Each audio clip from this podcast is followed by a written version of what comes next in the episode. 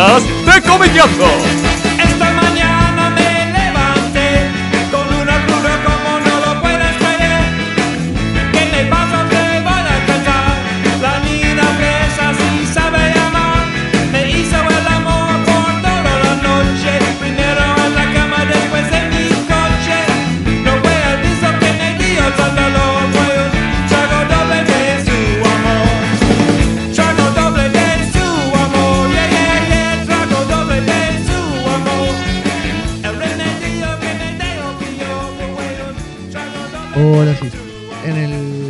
El tercer podcast de Comiqueando, bueno, con la compañía de Fede Velasco Hola, ¿qué tal? ¿Cómo andan?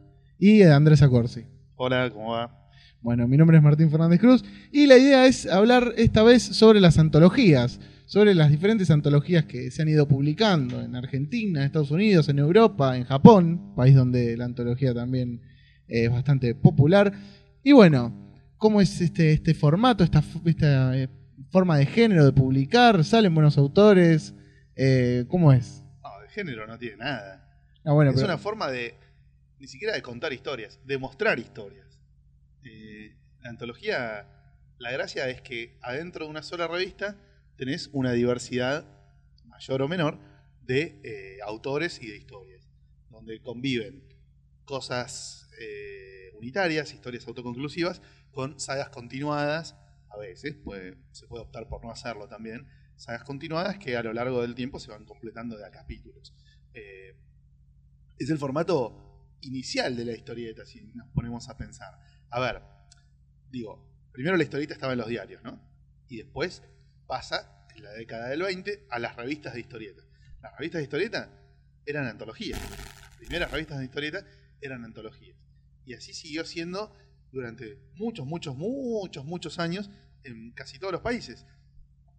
Casi siempre en el desarrollo de la historieta en, cada uno de los países hay una antología que es clave en torno a la cual se empiezan a, a articular todos los autores grosos y empiezan a salir los personajes grosos. En Argentina hubo muchas antologías importantes a lo largo de la historia. No se puede citar una, por ahí hora cero, lo más- la que más probablemente quede. Eh, pero hubo muchas. Hay países donde hubo una, o dos.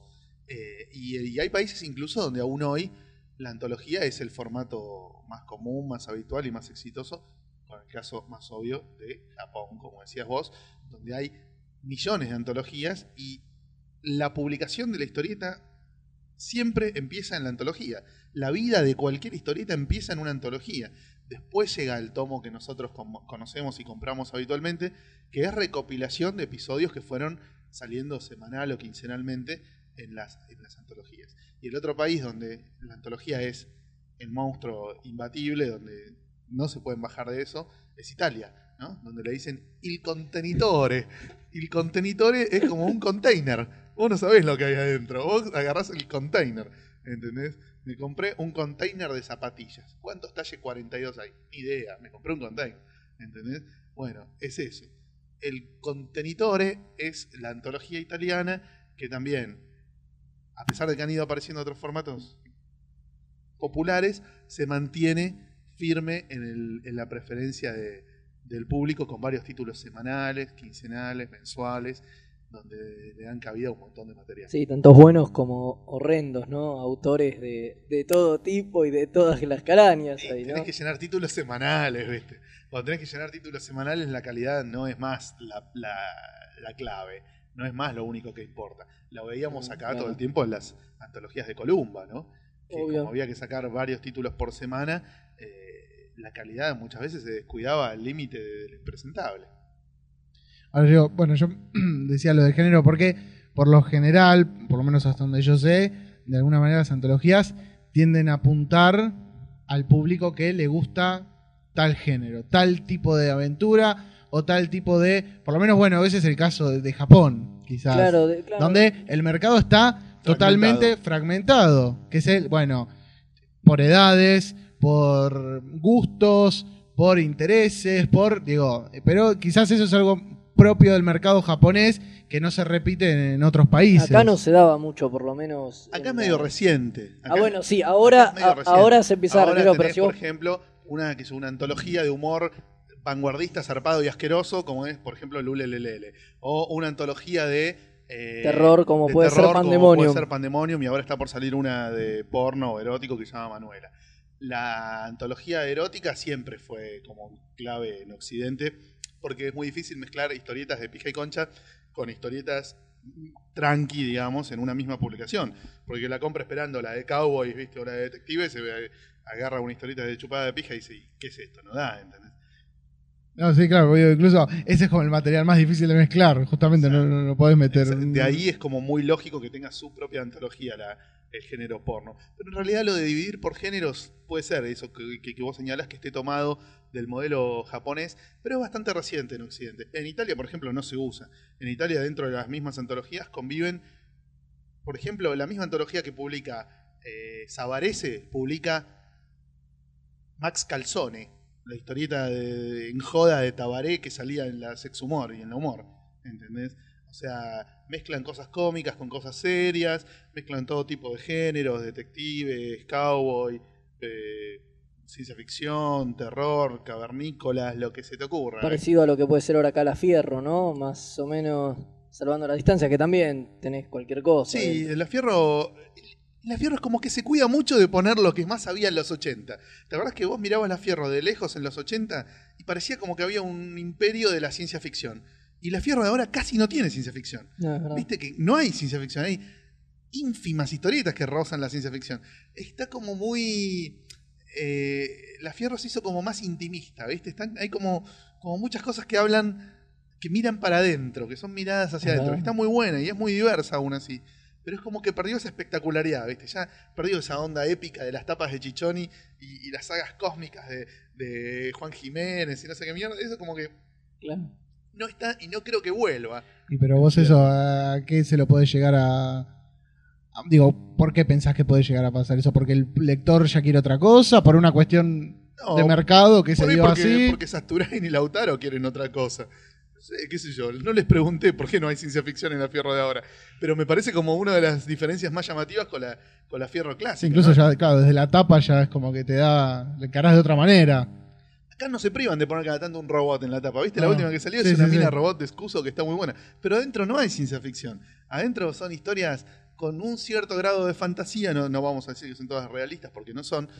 Tienen con un grado de fantasía y de, y de- y de vuelo bastante grosso, pero sin ciencia ficción. Es como que le gambetean esos tópicos. No sé si es eh, arbitrario o si es una coincidencia realmente. Pero es como que es el género que no está en la Fierro, ¿entendés?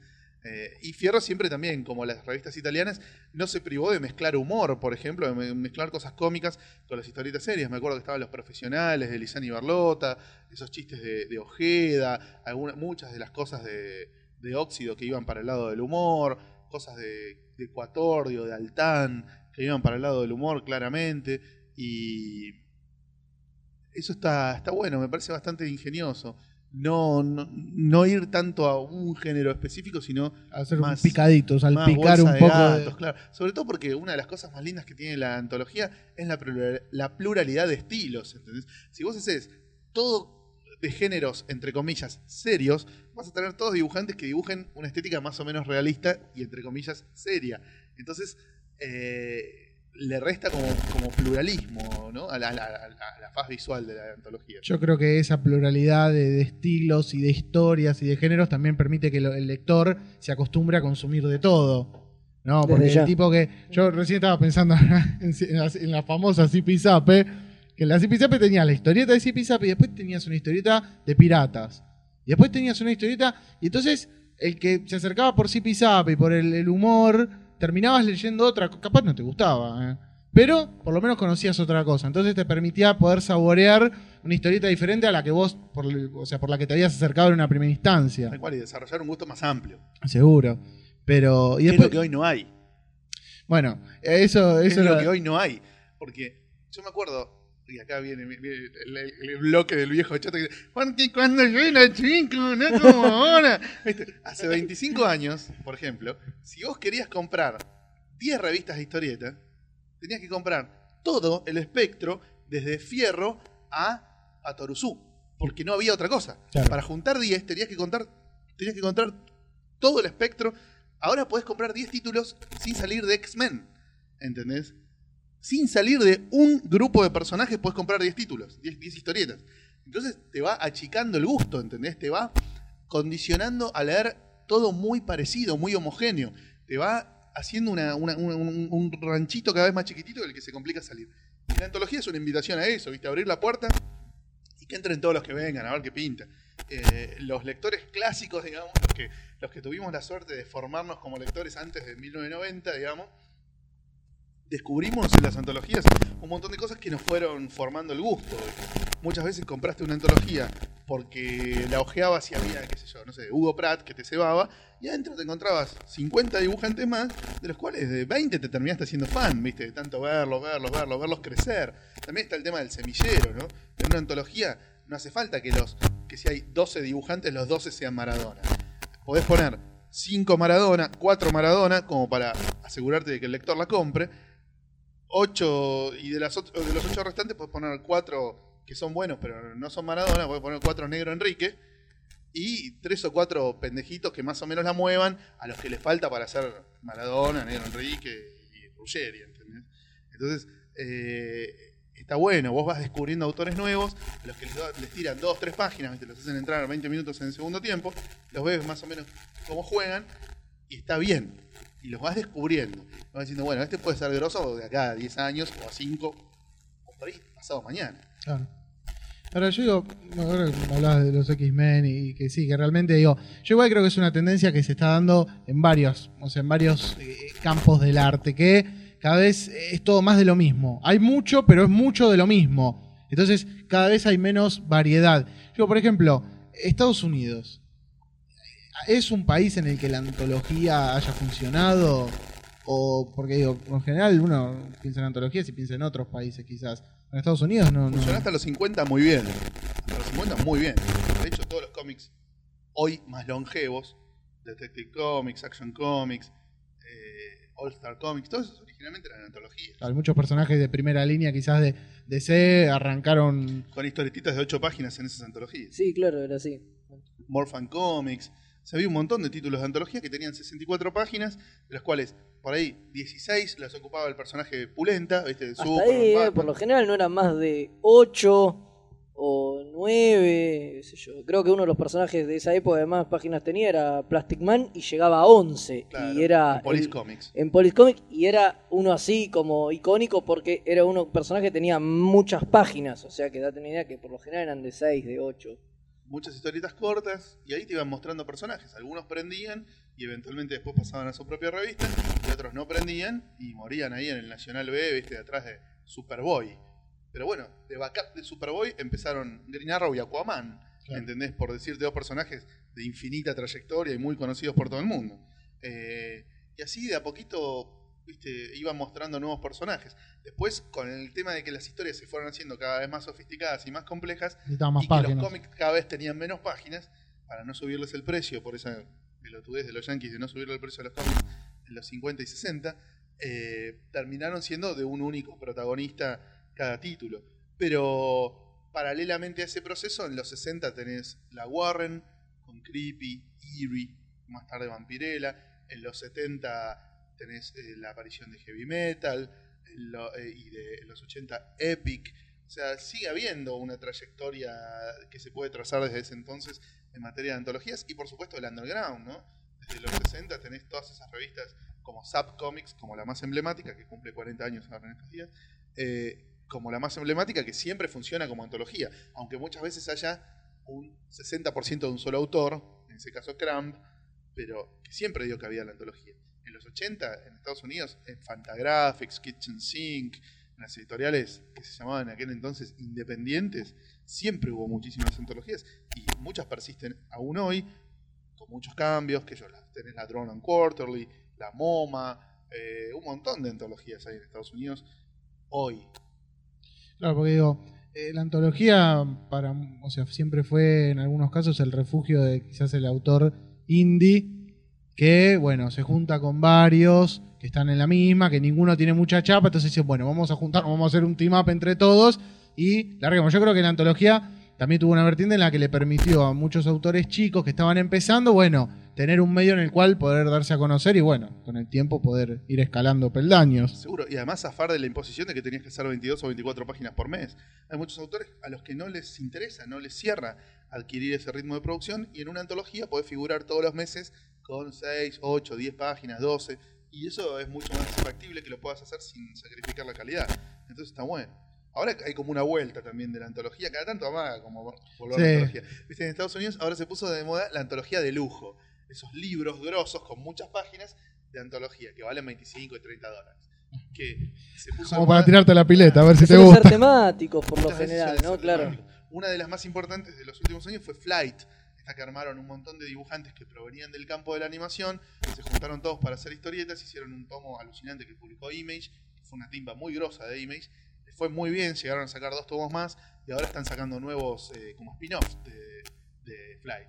Y sacaron hace poco la que ganó el premio Harvey la semana pasada como mejor antología, que fue eh, Pop Gun, que es una antología de Image donde los dibujantes hacen lo que se les canta, y donde están Mike Allred, Eric Larsen haciendo cosas que no son parecidas a las que hace habitualmente, cero superhéroes, cero nada. Bueno, un, así un elenco muy grosso así de, de autores independientes, está Scott Morse, un montón de los que laburan habitualmente en, en Image, haciendo historias cortas muy experimentales, muy locas. En un libro así que tiene como 300 páginas y vale 25 dólares, y sa- si- van a seguir sacando uno o dos por año de Pop Gun, y cada tanto parece de eso. Claro, o sea que hay como una especie de... Sí, como que quieren volver y no vuelven. Aparte, yo creo que la antología como que se le intenta dar diferentes objetivos. Además, la antología está buena, como decía Andrés, ¿no? Para probar autores. Me parece que esa es la, la función principal. Son tipos que nunca te vas a jugar a, a darle un ongoing en Estados Unidos o a publicarles un libro en, en países donde se usan otros formatos. En cambio, en la antología, bueno, el tipo tiene para empezar y laburar y qué sé yo, por ahí lo que más defienden, ¿no? Los tipos que defienden las viejas editoriales de acá como Columbo, qué sé yo, por ahí lo que más defienden era eso, era decir, bueno, acá había una fuente de laburo y la gente nueva que empezaba tenía un lugar donde arrancar y qué sé yo. Por ahí, esa es la única utilidad que yo realmente le veo hoy por hoy a, a la antología, qué sé yo. No, no, no le encuentro mucho más que Vos decís que hoy por hoy la antología es como un banco de prueba. Vamos a ver si este tipo gusta o no. Y sí, Y a, vemos. a- a mí personalmente me parece que es para lo que sirve hoy la antología, porque si es para ver historias o qué sé yo, y prefiero comprarme un libro de uno, del autor que me guste y qué sé yo, la antología está buena para probar autores y cosas, pero para probar autores tiene que haber en la antología autores que no conozco, si son los mismos consagrados de siempre, y no, voy y me compro la obra completa más tarde o algo así. Yo coincido, me parece que eh, la función más importante que hoy cumple la antología ya no es la de servir como prepublicación de las obras grosas de los autores grosos, porque eso ya no se lo cree nadie, ¿viste? ya es obvio que en eso fracasó y fue superada ampliamente por el libro, eh, sino que eh, donde realmente aporta muchísimo a la historieta la, la antología es en la posibilidad de hacer un sondeo muy amplio con autores que uno conoce y los que no conoce. Y ahí descubrir autores nuevos a los que vos después le puedas jugar una ficha el día que eh, ese autor tenga su propio libro, su propia revista, ¿entendés? Pero no más que eso. Me parece que sí, que lo más importante de la antología es eso, es el semillero. Es mostrarte autores nuevos y cosas que vos no conocés y que vos te enganchaste por la chapa de la antología o por ciertos autores a los que seguís y terminás descubriendo y consumiendo autores que no conoces. Incluso, digo, yo ahora estaba pensando de quizás en una antología tradicional eh, juega en contra quizás el tema de la cantidad de espacio que tiene el autor para desarrollar su historia. Uno quizás hoy por hoy ya no está acostumbrado a leer ocho paginitas de una historia, después ocho páginas. Uno quizás ya quiere leer, bueno, vamos a ver, vamos, o sea, una dosis más grande. Ya hoy quizás la historia tan fragmentada, que obviamente es muy difícil empezar y terminar en otra época. Justo el otro día que hablamos de Adam Strange, toda esa época, eran otros, otros ritmos, uno estaba acostumbrado a otro tipo de lectura, pero hoy por hoy, ocho páginas es poco. A menos que sea una cosa muy cortita, o, pero en líneas generales no, no, no. que- Querés leer por lo menos 24 páginas, que es lo que uno suele leer en cualquier comic book tradicional. Sí, yo creo que es muy difícil para los autores reacomodarse a esa realidad, ¿no? A la realidad de que para figurar en una antología tenés que hacer algo que empiece y termine en 8 o 10 páginas. Eso es muy difícil, porque después es difícil venderlo. Excepto en Italia, donde hay antologías fuertes, es difícil venderlo en el resto del mundo. Eh, a los autores les resultaría mucho más fácil antologías donde puedan prepublicar fragmentadas las obras más largas que están pensadas para mercados como el francés, donde te aceptan historietas de 100 páginas, ¿viste? o 48 para empezar a hablar, y que el lector se banque la de leerla en fetas, como decimos Claro. nosotros, ¿viste? leer las historietas en fetas. Bueno, la realidad es que el lector, como vos bien decís, no se banca a leer las historietas en fetas. El lector quiere que si es una obra de 96 páginas, me den las 96 páginas. No el, el- la gotita, la dosis Claro, sí. mensual de plic. Ay, no, hoy te doy 8, mañana 9. Bueno, no es así.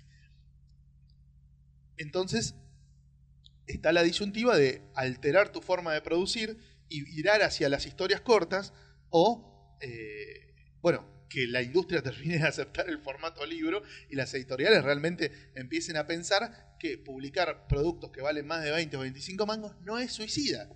Lo que pasa es que hay muchos editores en Argentina, por ejemplo, que creen que publicar cualquier cosa que valga más de 15 mangos es suicida. Entonces vuelven a la antología, vuelven a cortar las historias en pedacitos y el que se come el garrón es el lector, ¿viste? Que nunca tiene la garantía de que va a salir todo completo, de que va a poder leer el final de las, de las historietas. Eso es una, mierda. Pero bueno, eso explicáselos también a, la- a las editoriales. Y dentro de esto, permítanme volver a algo, que es lo siguiente. Me doy cuenta leyendo La Fierro actual, donde casi ningún autor tiene más de 8 páginas para contar su historia, que los que mejor lo hacen son los más jóvenes. ¿Por qué? Porque los más jóvenes se formaron como autores durante los 90, cuando no había revistas de historietas de ningún tipo, y tuvieron que inventar los fanzines, donde la historia corta era lo normal, donde el que tenía 8 páginas tenía muchas páginas. ¿Entendés? Y esos tipos que por ahí tenían, no sé, dos páginas en la comiqueando, una historieta de cuatro páginas en la suélteme que salía una vez cada seis meses, o cuatro paginitas en el, no sé, en el lápiz japonés o en un fanzine del orto, aprendieron a contar cosas muy grosas en pocas páginas. Cuatro, cinco, seis, ocho. Gustavo Sala en tres páginas te vuela el orto, a la mierda, y más allá. ¿Entendés? Y en una tira de cinco cuadritos también te lo vuela. Entonces, te das cuenta de eso en la Fierro, que los tipos que mejor se adaptan al tema de tener muy pocas páginas para laburar son los que vienen del under, ¿entendés? Donde era muy normal tener muy poquitas páginas para laburar. También por ahí tiene que ver un poco con el humor, ¿no? Porque el humor siempre es mucho más fácil de desarrollar en pocas páginas que todo lo que tiene que ver con la aventura o si vos te fijás en La Fierro, sin ir más lejos, me parece que apelan un poco a eso. Todas las historias eh, más de- con un argumento más serio, digamos, eh, suelen ser con continuará y... No, también hay un montón unitarias. Las, las de, sé yo, yo me acuerdo muchas de Hawk y de otros chicos de la productora. Ah, las de la productora seis, eran, páginas eran te- unitarias, sí, sí. Te vuelan una historia Sí. muy, muy grosa. Es verdad. Eh, no, qué sé yo, hay, hay muchas historias cortas muy, muy buenas también. Eh, bueno, las de Altavista, de Calvi, no continúan y cada una te mata. En cuatro o cinco páginas el tipo te visera y no es cómico lo que hace Calvi No, no, para no, nada. Eh, hay varios que sí. Bueno, Altavista tiene una suerte continuará. Está bien, las historias son, auto, son todas son todas autoconclusivas. autoconclusivas, Es como pero... un personaje vehículo para contar distintas cosas. Eh, igual que el de Roma y Lynch. Es un personaje que en realidad es una excusa para contar distintas claro. cosas. Sí, bueno, las del condenado también son autoconclusivas Y todas. son historietas de ocho Y páginas. son historias de ocho páginas. Eh, es como que en ocho páginas los tipos se, las rebuscan para contar cosas grosas. Todo esto sale de dónde? De Eisner, ¿no? De Will Eisner, que en los 40 tenía siete páginas por capítulo del Spirit y en siete páginas te volaba el cerebro, te reinventaba la narrativa secuencial cada siete páginas. Eh, me parece que es el autor más importante a leer cuando tu, cuando es crear obras grosas en siete páginas.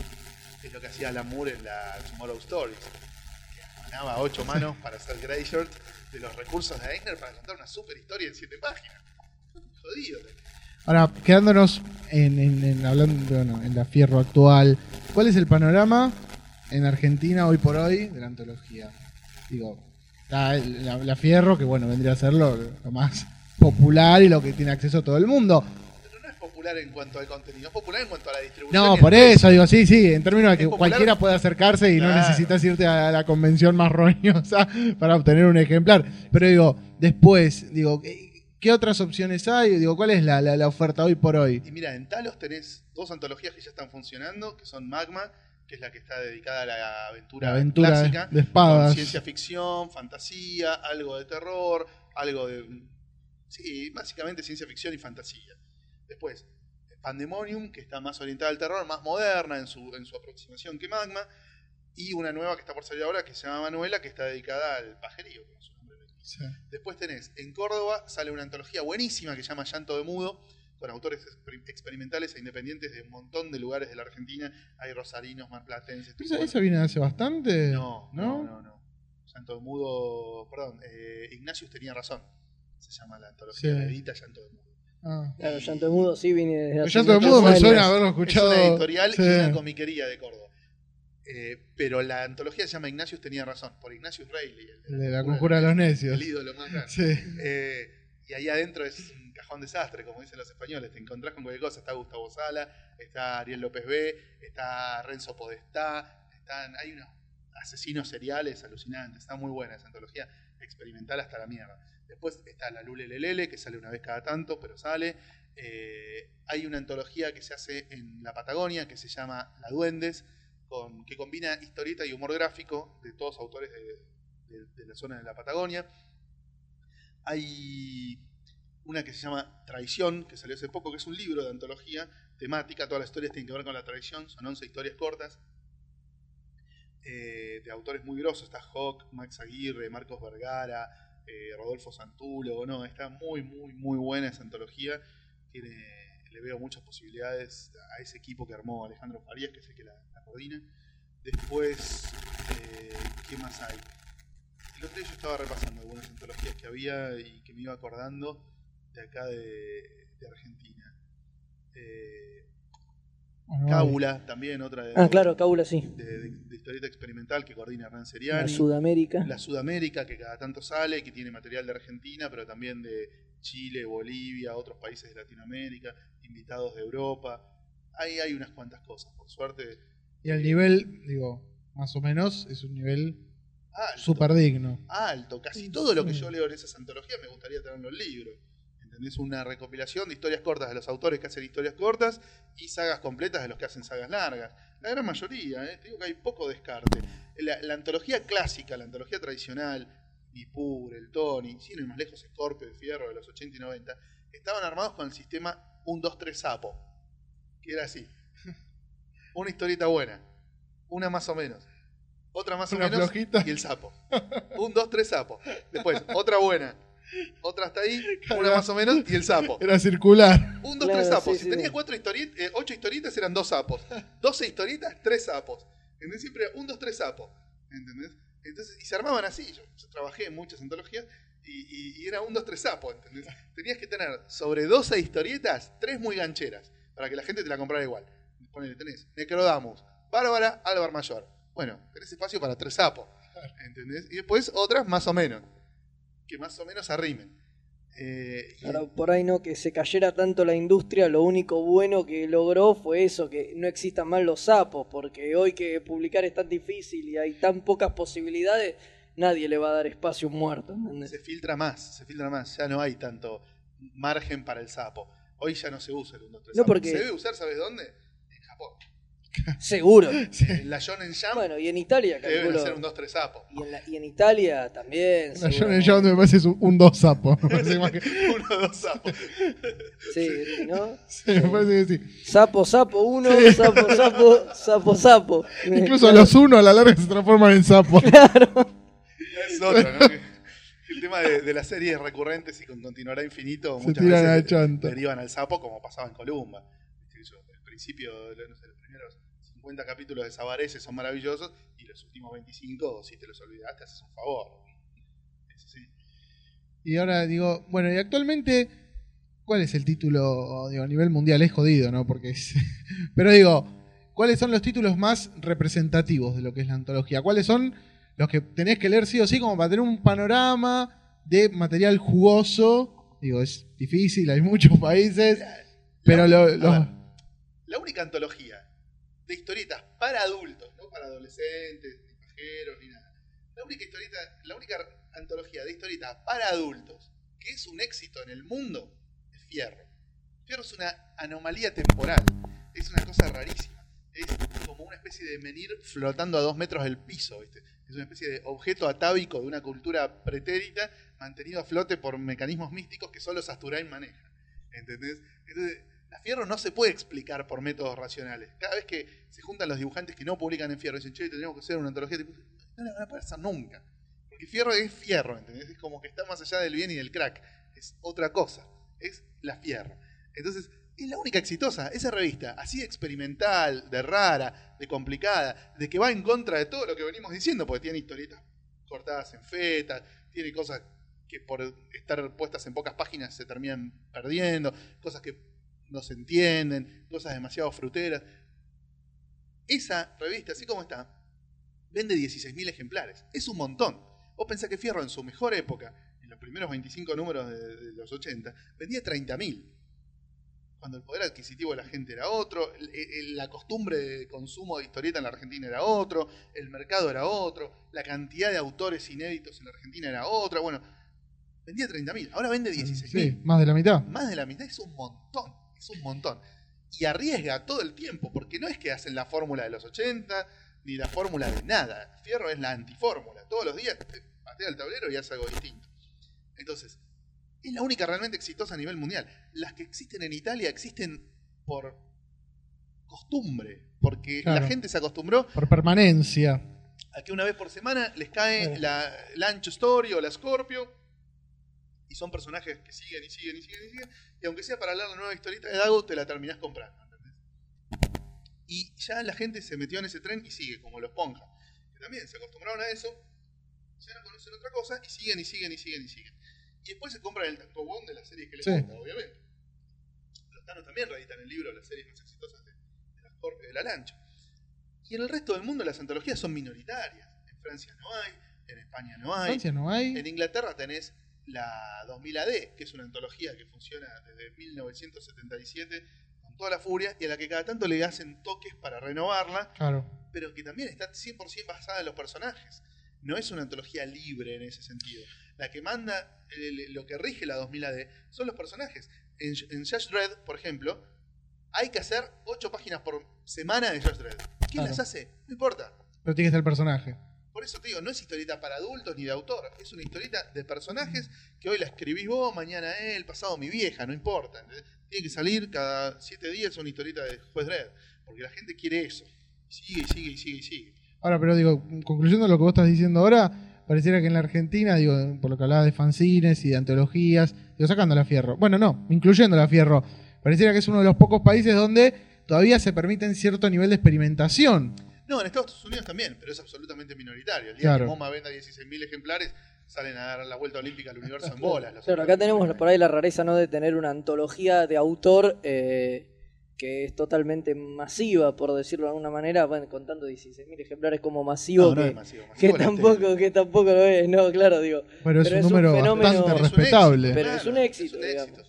En, en Estados Unidos, las, las eh, antologías de cómic de autor, como la MoMA, son, o la Drone and Quarterly, son absolutamente minoritarias. Las compran los críticos nada más, ¿viste? Los- la gente que está buscando un nivel de, Claro. experimentación así raro, que son muy pocos, ¿viste? La gran mayoría ni sabe que existe, se entera que existe una vez que- por año cuando la nominan para algún premio. Pero no, no es la norma, ¿viste? Antes estaba la Dark Horse Presents, ¿te acordás que traía tres o cuatro historietas? Bueno, ahora no hay eso. Entonces ahora es como muy marginal y se fue como a un lugar de prestigio. Es como ir a un museo. Claro. Hoy comprar la antología experimental en Estados Unidos es como ir a un museo.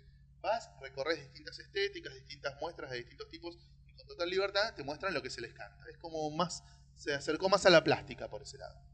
Sí, pero digo, ahora con- re- concluyendo un poco en todo lo que estamos diciendo, pareciera que la antología todavía está en un lugar en el que, digo, a nivel mundial, entre el negocio y la cosa artística, por términos que pareciera que no es negocio. A nivel mundial está con el pulmotor, no está muerta, pero Por eso, digo, está ahí entre Y que... en Argentina está esta sana excepción, esa regla que es la fierro, Claro. que si hace tres años a vos te hubiesen dicho que iba a pasar esto con el fierro, se, te hubieras cagado de la Sí, risa. te hubieras risa. recagado de la risa. Y que iban a salir otras antologías que a tratar de nuclear lo que fierro no labura, como por ejemplo la, la aventura clásica, el terror o el porno, eso también era refumado hace unos años. A nadie se le hubiese ocurrido. ¿Por qué? Porque estaba una cosa fundamental, que es la realidad del resto del mundo. Diciéndote, no, macho, para este lado no agarres porque te haces mierda contra el poste. Agarrá para allá, ¿entendés? Sacá libritos, sacá. Sacá otra cosa. Claro. Pero bueno, entonces, bueno, nada, pareciera que hay que ver qué pasa con la antología. evidentemente en Argentina todavía da, da, frutos, porque bueno, si ahora están, están pensando en publicar, ¿cómo dijiste que se llamaba? Manuela. Manuela. Manuela- igual Manuela es un es un producto que yo por lo poco que leí, no todavía no salió, pero por lo que estuve viendo y la información que están dando, me parece muy raro. Y no sé hasta qué punto puede llegar a funcionar. Porque, no te digo, porque es historieta erótica, pero no es, no es porno y no está orientado para pajeros. Entonces, cuando vos haces algo, un producto para pajeros, digamos, Claro, te pero que está pensado para Para que no tiene hardcore. no sé, me parece que no. es- es- es Es una mina semi en pelotas. una mina. Eh, no sé si no tiene hardcore o sí tiene hardcore, pero al tener otro tipo de contenido, ¿viste? Tiene notas y tiene otras cosas y está como más apuntada en la misma línea de Pandemonium y Magma, digamos, como para el coleccionista de cómics. Cuando para mí la revista porno, el cómic porno, no sé, pienso en Kiss Comic, por ejemplo, era para el pajero. Un comiquero no se acercaba a una Kiss Comic ni por casualidad. Era para el Por tipo... calentura. Claro, era para el tipo que compraba la porno y en lugar de la porno te llevas las historietas porno. A mí Manuela me parece que está enfocado a otro público. Me da esa sensación por lo que veo desde, la, desde cómo la promocionan y qué sé yo. Por ahí me equivoco, pero me da esa sensación. Yo, que la no verdad sé. que a mí no me dio esa sensación. Me dio la sensación de que. De que, De están- que es una de especie de X-Comic. de que es historieta para el público pajero, no para el público comiquero. A la cual, por ahí, si le cuidan un poquito la calidad, puede ser que el público comiquero también la apoye. Qué sé yo. Pero habitualmente no sucede. Como No, vos no. bien decís, el público comiquero sale corriendo frente a la antología de cómic porno, porque en, la- en su inmensa mayoría la calidad deja mucho que desear. Sí, a pesar de que animales no han vivido el porno, qué sé yo, Solano, Bobillo, Nacho Noé, Nacho Noé, Sosa, por eso. gente muy grosa. Gente muy grosa y con historietas porno que estaban buenas, con guiones del Loco Barreiro, a Grimbao, escrito porno, o sea, Aún hoy. por eso, o sea, hay autores medianamente que uno otras cosas del chabón compra y los tipos hacen bastante porno muchas veces para vivir. Y no, igual no se te ocurre ir a comprar sus historietas porno. ¿Qué sé yo? Para mí. Eso, eso es tema para otro, para otro podcast. Para otro, para otro el podcast. género, El porno. el porno y el erotismo. en El porno y el erotismo en el cómic, está- sí. es, es tema para otro debate que, que puede andar muy bien. Pero, ¿y se sabe cuándo más o menos tiene fecha de salida? Eh, Manuela. calculo que entre fines de octubre y principios de noviembre, por ahí. Está bien. Bueno, Es, es como inminente. bueno, habrá que, que leerla y después veremos si la recomendamos o no. Lo que estaría bueno, el otro día decíamos con, con Luquita Ferrero, con el Desgarrator, ahora que está tan de moda en Argentina el tema de publicar manga, estaría bueno que uno de esos tantos tomitos de 200 páginas que nos infligen eh, periódicamente las editoriales que sacan manga, estaría bueno que lo dedicaran a antologías, a publicar historias cortas de, no sé, no sé, De lo sí, sí. 10 mangakas distintos haciendo historias de 16 páginas, 20. Pero, pero tenés que ver si pasan los dibujitos en Animax. Porque Claro, si no, no te lo si no, no. Pero estaría bueno para descubrir nuevos Sería autores, genial. para ir probando, para mostrar distintos géneros, ¿no? Hay, en, en Japón se produce mucha historia corta también. Muchas historias de- que van de las 12 a las 24 páginas autoconclusivas. Sí. Y eso estaría bueno que hubiese un vehículo para mostrarlo en Occidente, que no hay. Sería genial. Originalmente publicaba mucho el Víbora eso. ¿no? En una época el Víbora publicaba muchas historias eh, de autores japoneses, todas cortitas y autoconclusivas. Así estaba eh, Yoshihiro Tatsumi, Shiro Taniguchi, un montón de autores muy grosos, Suehiro Maruo, que te publicaban así historias cortas en, en el Víbora mezclados con historias de autores occidentales, que no veo por qué no. Pero de toda la gente que publica manga en Occidente, a nadie se le ocurre hacer un mix, ¿viste? Por ahí en, en Estados Unidos estaba la revista Pulp. Sí, en una en- época. eh, yo creo que en Estados Unidos en una época habían sacado, y no sé si no está todavía, como una especie de réplica del Shonen Jump, pero con los más, viste, los más pop. Sí, viste, te sale Dragon ahora. Ball, que está buena la idea, digo, pero si vas a leer Dragon Ball, Naruto, lo lees en el tomito, Sí, no querés claro, la antología de eso. Bis me parece que edita Sí. el Shonen Pero es- Jump eso es trampa, eso es prepublicación de Sí. lo que después vas a sacar en el libro. Eso es lo que el- Es un preview. eh, claro, es lo que el público no quiere comprar. Pero sí historias cortas que están pensadas para Esa cantidad de páginas. exacto, para cortas. nacer, desarrollarse y morir en 20 páginas. Ah, Publicar de a 8 o 10 de esas en un tomito de 200 páginas te permite ver una variedad de autores importantes e ir probando con distintos géneros, con distintas estéticas, con distintos nombres que al público le empiezan a sonar por esas 20 páginas que leyó y que el día de mañana te permiten arriesgar a un tomo de historias cortas de ese autor o una serie abierta de ese autor o una serie de X capítulos de ese autor. Sí, sí, sí, pero es cierto, eso sería interesante ver una antología de, de- de autores japoneses, incluso yo sería una buena manera de, de conocer lo que está más allá de la tele y lo que está un poco más allá Sí, de, no, de- pero incluso sin salir de los autores que están en la tele, casi todos los autores en Japón arrancan haciendo historias cortas, entonces hay historias cortas de quien se te ocurra, o sea, si vos lo querés hacer también y poner historias cortas para vender el tomo, ¿entendés? Poner tres historias cortas, no sé, de Toriyama, Ay, hay. O sea que hasta eso tenés, ¿entendés? Podés meter historias cortas de los consagrados y en el medio mechar con otras cosas. Blackjack de Tezuka, que son todos autoconclusivos de 20 páginas. Metés uno de esos todos los números. En un manga quizás hasta incluso publicar antologías, autores conocidos, permitiría conocer obras. Bueno, justo dijiste Toriyama, Toriyama antes de Dragon Ball, antes de Doctor Slump, pero eso hacía historias que eran bastante interesantes y que se alejaban mucho de la temática de la aventura y de todo eso. Incluso sería una buena manera de conocer otra faceta de autores que después se dedicaron a hacer otro género. Es que es la idea, ¿no? Me parece que eso sería lo bueno, ¿no? Y además, descontando, ¿no? Conocer autores que acá son completamente desconocidos. Sería genial. Esperemos que algún día a alguien se le ocurra hacer eso. Sí. Incluso con el cómic europeo, ¿no? Todos los autores grosos europeos tienen historias cortas. Todos. Todos tienen algo de 20 páginas o menos. Para empezar a conocerlos fuera de, de Europa. Acá no se conoce el cómic europeo, cada, vez, cada día menos se conoce el cómic europeo. Y sí, el precio pues. que está el euro, menos. Sí. Claro. Al precio que va a estar bueno, ahí, ahí sí realmente falta una revista que, que les dé cabida. En una época fierro a algunas cositas Sí, con le daba cabida, pero también llegaba mucha mucha Simok, muchos Son 84, muchas revistas de España que, Que se conseguían muy baratos. que se conseguían muy baratas y Asimo. le daban mucha cabida a, a todo lo que tenía que ver con cómic europeo. Hoy sí, es verdad, entrarle al cómic europeo te tenés que comprar un Broly de norma que sale una No fortuna baja de 70 pesos. y rogás que te guste porque alguien te lo recomendó mucho, ¿viste? Si no te gusta, te querés matar. Sí, Comprar un, sí, un cómic europeo hoy por hoy es un suicidio. O sea, tenés que estar seguro de que va a ser, viste, que sos un fan incondicional de ese personaje o de ese autor, porque no, no, no hay manera. Pero es verdad, la Simoc, yo me, me había olvidado de eso, que 92, 93 la Simoc se conseguía en cualquier kiosco. sí, obvio. Que venía incluso con una revista del Spirit, me acuerdo. El víbora también, qué sé yo. Llegaban los saldos acá, imagínate. Era muy, muy, muy difícil competir con eso. Eso era muy, muy barato de comprar. Y mientras que hacer una antología argentina con autores internacionales era impensablemente caro, ¿viste? Eh, acá, bueno, se terminó subsistiendo y hasta un punto con antologías de autores nacionales, ¿no? Sin, sin tocar casi de afuera. Creo que la que más publicó material de afuera fue Puertitas, que traía Sí. Torpedo, traía a los hermanos Hernández, cosas de Joe Kubert, cosas de Manara. Puertitas creo que fue por ahí la que más se jugó a, a- a difundir el cómic de otros países dentro de una antología básicamente argenta. Pero eh, en Fierro con cuentagotas, en Scorpio también, y no había mucho espacio para, para lo europeo porque cualquier cosa que vos consiguieras más o menos barata ya se había visto acá en las antologías que venían importadas por Chaucha por Chauche y Palito. Eso empezó acá en el 82, 83. Que empezaron, 83, ponele. Que empezaron a llegar las antologías españolas a los kioscos argentinos. La primera que llegó así grosso fue Totem, después Metal Hurlant, después ya las de Tutain, Sí. 1984, Creepy, Comics Internacional. eh, y era re, un re cebamiento. Yo me acuerdo para cuando empezó a salir la Fierro en el 84, la mitad de las historietas yo las tenía en, en las revistas españolas. Muñoz y Zampayo ya tenía todo. Corto Maltés ya tenía todo. Trillo y Altuna ya tenía todo.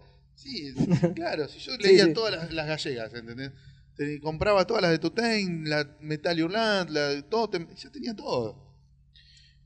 Ahí se te complicaba seguir las que tenían continuará, ¿no? Porque como eran Oh, saldos, claro. te venían los números salteadísimos, Claro, había números que eran Creepy, por ejemplo, tenía números que eran un palo en el orto, no las ibas a encontrar Sí, nunca. jamás. Pero otras que llegaban, todos los números que yo, Cairo, por ejemplo, hay Sí, muchísimos Cairo números se consecutivos que te puedes comprar casi o que te podías comprar. Simok también había muchos números consecutivos que te podías comprar, como para Totem tener- también. Totem también, pues además de Totem se conseguían fácil los Los rentapados rentapados. que venían de 5 o 6 números juntos, y eso te permitía leer por ahí una historia completa, en- que estaba por ahí serializada en cuatro números, venía completa, porque en rentapado estaban los cuatro Claro. números completos.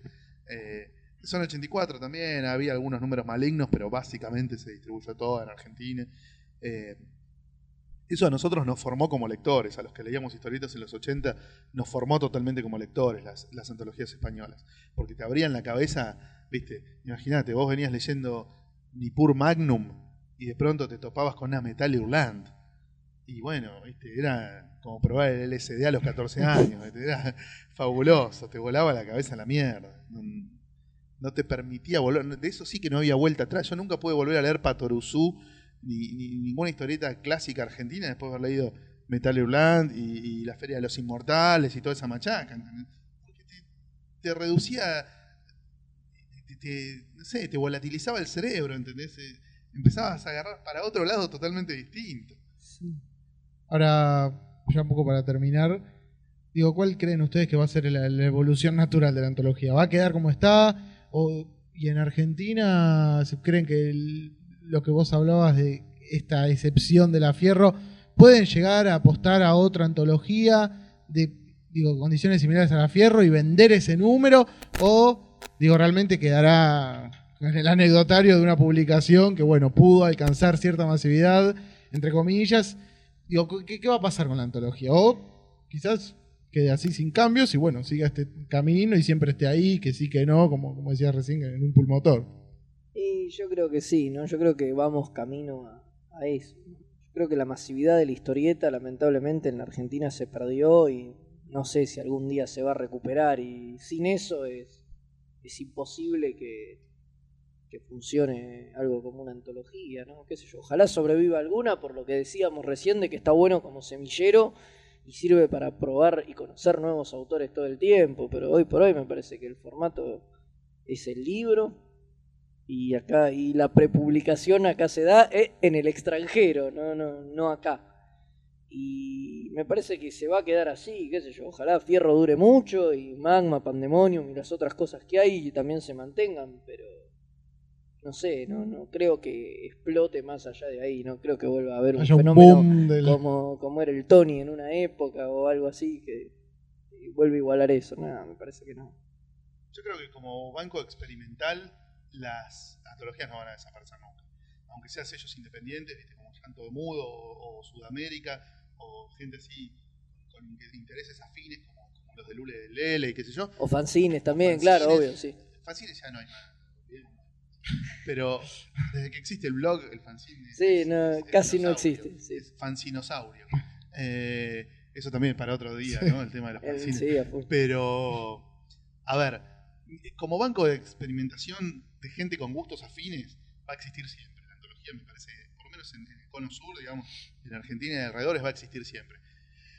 Y me parece que Fierro se va a ir decantando solo hacia las historias autoconclusivas. Que cada vez le va a ser más difícil a Fierro conseguir historias largas para publicar fragmentadas. ¿Por qué? Porque va a seguir creciendo en Argentina el fenómeno de edición de historieta en libro. Entonces, cada autor que tenga su saga de su historia de 60 o 100 páginas ya hecha, ya terminada, ya publicada en el exterior, va a tener una oferta para que eso en Argentina se publique en libro. Casi todo lo que en Fierro hoy se está serializando, o se serializó hace poco, va a salir en algún punto bastante cercano en libro.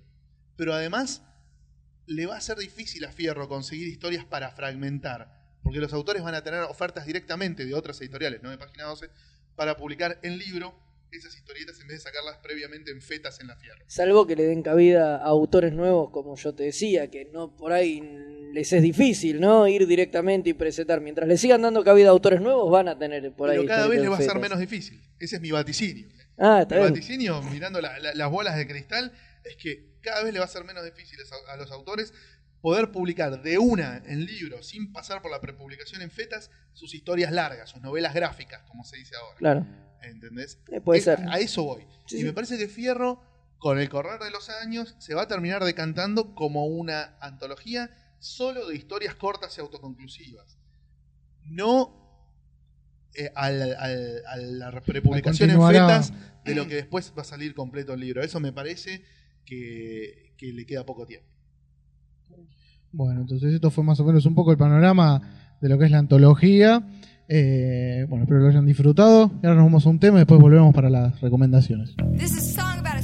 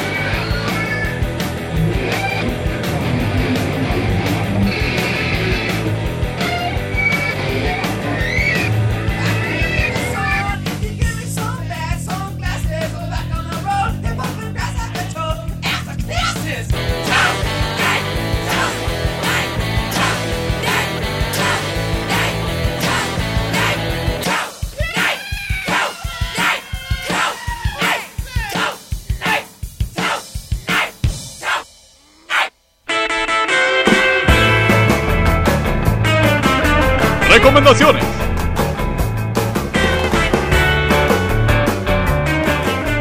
Bueno, muy bien, ahora estamos a ver con las recomendaciones, con qué están leyendo. Fede, Yo lo último que leí, bueno, ahora en, en este momento estoy leyendo, y tenía que ver con lo de las antologías, estoy leyendo Traición, pero recién lo empecé, leí un par de historietas que trae salteadas, así que no hay mucho para decir de eso, porque son todas muy diferentes. Yo ya me lo terminé, está espectacular. Está bueno, pero bueno, recién lo empecé. Y lo último que leí fue Vampire's Love, que es un es el tomo yankee que recopila los cuatro álbumes de, Gran vampiro. de Grand Vampire de John Farr y está buenísimo.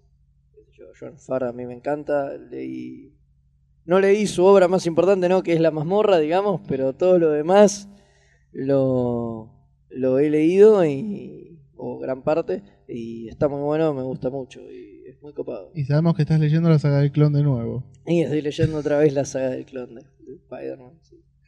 Es una de tus obras más Es- preciadas. Es una de mis obras pre- Es un predilectas. fetiche ya. La tengo ahí como junto con la Biblia. En cajón- este en momento estás teñido de- rubio como Ben Reilly homenajeando. Sí, sí.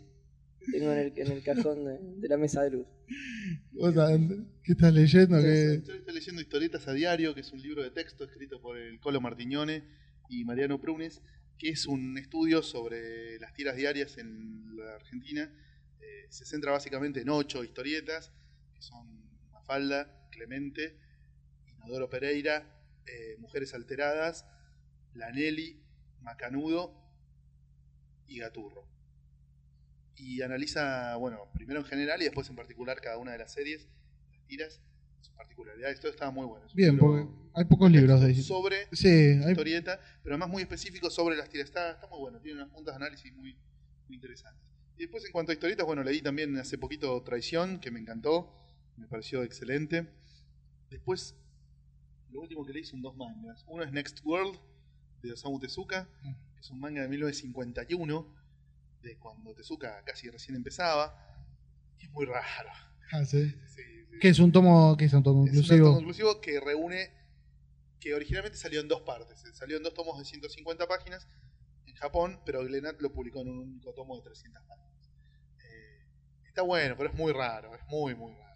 Tezuka y pasó por Por todo. 45.000 etapas. Es muy Obvio. loco porque el tema es un tema jodido, terrible si querés. Un tema muy preocupante. El tipo, como creía que lo iban a leer los chicos. Viste pantomimas, viste gente que se tropieza, gente que se cae, gente que se le bajan los pantalones, viste pelotudeces de dibujito animado de, Sí, sí, sí. de Disney, ¿entendés? Pero pará, flaco, no me tengo que reír de esto, me estás por contar el holocausto nuclear del mundo. Y viste, hay gente que se cae, que se, eh, se Hace equivoca, tres chiflados. Claro, hace slapstick. Se equivocan de vaso y se toman el, el whisky en vez del. en- no, flaco, pará. Eso- o sea, no está a la altura el cómo te lo cuenta de lo que te cuenta, ¿entendés? Te está contando una guerra entre dos países que va a terminar en una hecatombe nuclear, con una invasión alienígena, una cosa re sórdia, donde mueren algunos de los protagonistas. Todo re jodido. Pero bastante heavy. El tema es re jodido. Pero todos los personajes son adolescentes, todos se tropiezan, se caen, ¿viste? están dibujados todos así gorditos, narigones, pelotudos. ¿qué es esto? Decidiste, ¿viste? ¿Qué es esto? Claro, es como, como usar, no sé, los siete enanitos de Blancanieves para contarte una historia política, jodida, sórdida, del holocausto nuclear. O sea, eso está- debe, debe estar en la época en la que Tezuka decía, bueno, tengo que hacer un manga más serio, pero todavía no podía liberarse de los vicios, ¿viste? De hacer los primeros mangas cómicos. Pero es cómico, Claro. el dibujo es cómico y el tema es serio, ¿viste?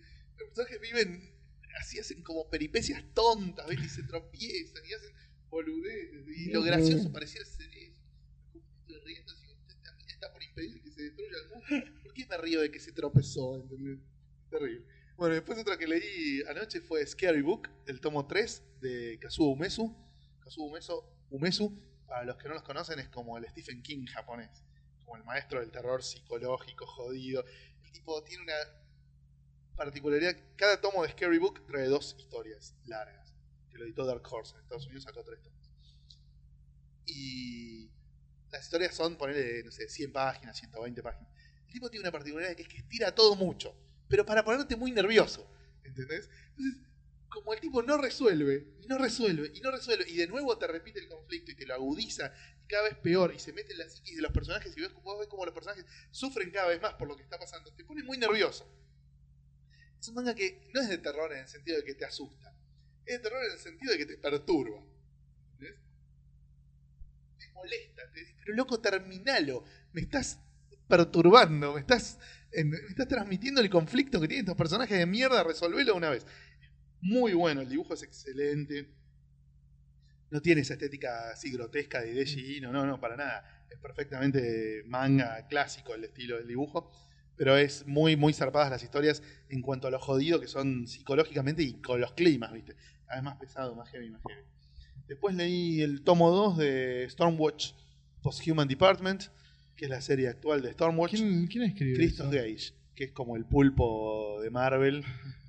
Empezó en Wildstorm, pero ahora se convirtió en pulpo de Marvel. ¿Viste? Esos tipos que escriben Sí, ocho sí, sí. series. A la Chuck Dixon. Claro, la gran Chuck Dixon. Robert Kirkman, como otro. Robert Kirkman, como, como Brubaker, como Bendis. Bueno, el nuevo pulpo es eh, Christos Gage, que juntó mucha chapa en esta serie, Stormwatch Post-Human Department. ¿Es una reedición eso o es eh, está saliendo actualmente? Ahora, ¿O es- eh, a ver, cuando salió el segundo libro, que recopilaba hasta el 12, dijeron se cancela. Pero después a falta de mejores ideas la siguieron. Mm. Y ahora va por el número, no sé, 18, 17. O sea, en algún momento va a salir un tercer TP. Está Dios muy, muy comprometido fue, con, con No, Stormwatch. no. Pero, no, a mí no me gusta Stormwatch, el Stormwatch clásico. Me gusta de Warren Ellis en Sí, adelante. sí, sí. Y acá le dan una nueva vuelta a muchos de los personajes de, lo- de la época pre-Warren Ellis y le dan mucha chapa a algunos de los que eran villanos en la época de Warren Ellis. Es como una especie de Suicide Squad, ¿viste? Donde los buenos, los malos tienen que trabajar para el gobierno y son todos jodidos, ¿viste? Y nunca sabes quién va a cagar a quién. Y en el medio está como esa tensión entre los que son realmente post-humanos, que son los grosos con superpoderes, y los tipos que no, ¿viste? Que tienen por ahí un chiche tecnológico tipo villano de Flash, ¿viste?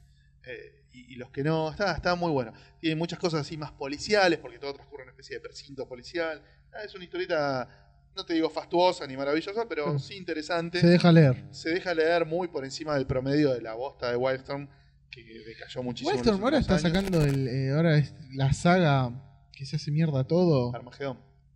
No, No. creo que tiene otro. El otro día justo estaba mirando. Eh, la de. Pero que aparecen como si se hubiera hecho mierda todo. Va, la tapa de Gen 3 están todos mirando, está como todo roto, que parece que no sé. el- o sea, la onda es como que los tipos, no sé, vino una invasión o algo, los tipos quisieron salvar y no, no pudieron y.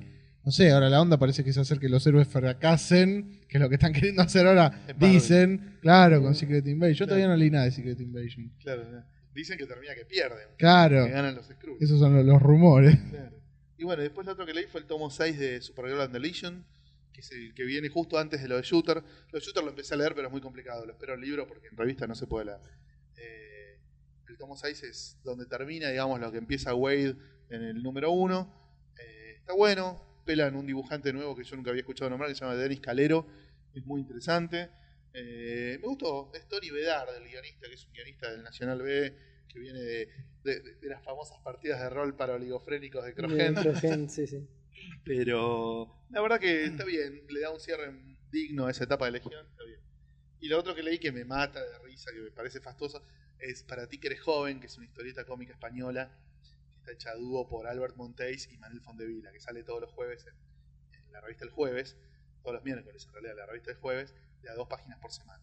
Y es tipo Mujeres Alteradas de Maitena, o sea, es un tema desarrollado en varias viñetas, pequeñas historietas, pequeñas como recorridos por distintos arquetipos, por ejemplo, las vacaciones, son todos chistes de las vacaciones, historietitas con las vacaciones, los distintos tipos de vacaciones, tipo mujeres alteradas, Ah, sí. tipo la- la- las páginas Sí. temáticas de Maitena, o en realidad el modelo que ellos toman aún más, que es Life in Hell de Groening, ¿no?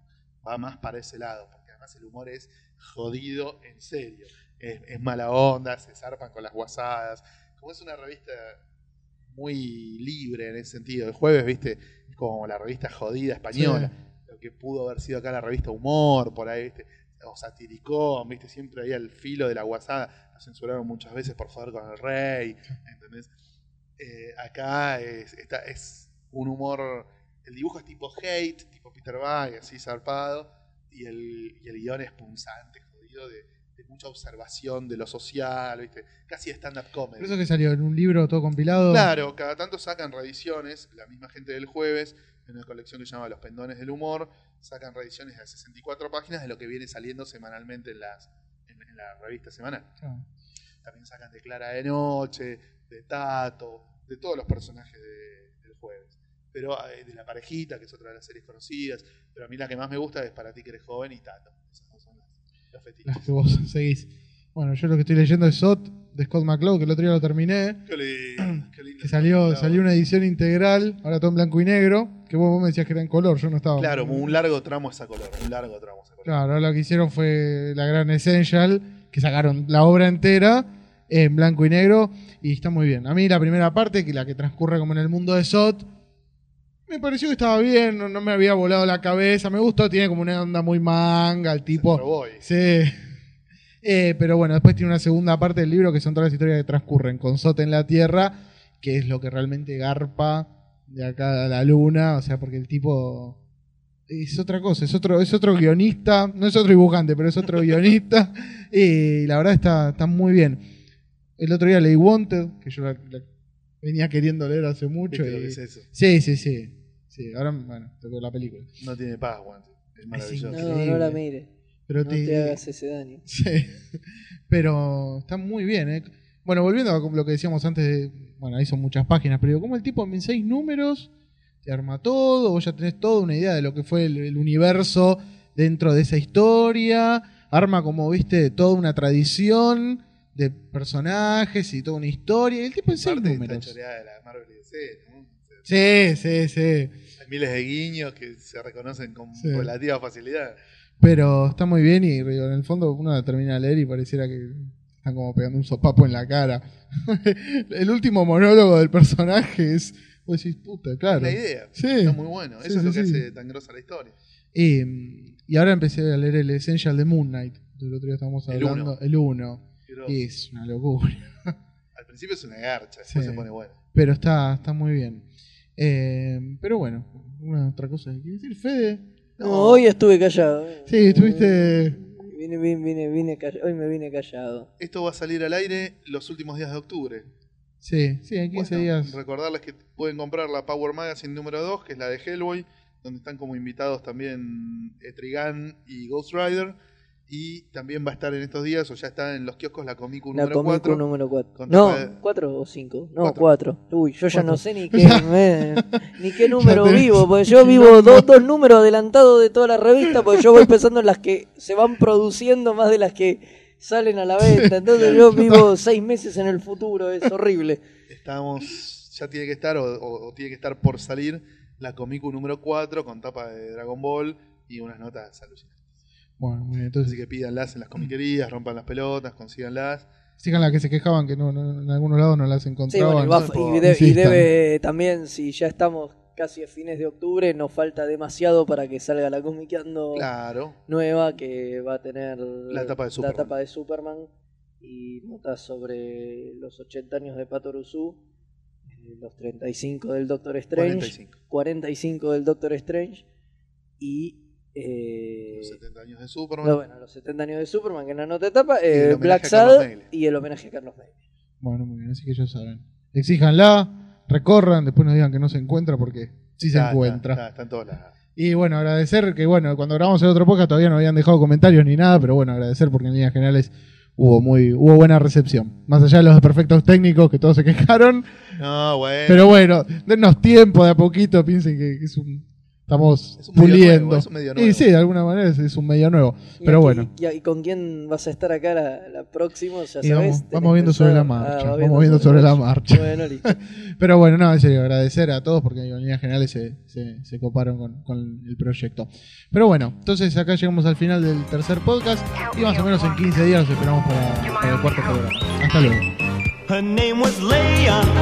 She was a princess with the Danish on each ear and Darth Vader drawing near. So R2D2 found Ben Kenobi. Obi-Wan. He'd have to put the Death Star plans into the rebellion's hands. So Luke and Obi-Wan had to get to Alderaan. So they stopped into Mos Eisley to have a drink with Han at the Star Wars Star Wars Cantina. The weirdest creatures you've ever seen. Uh,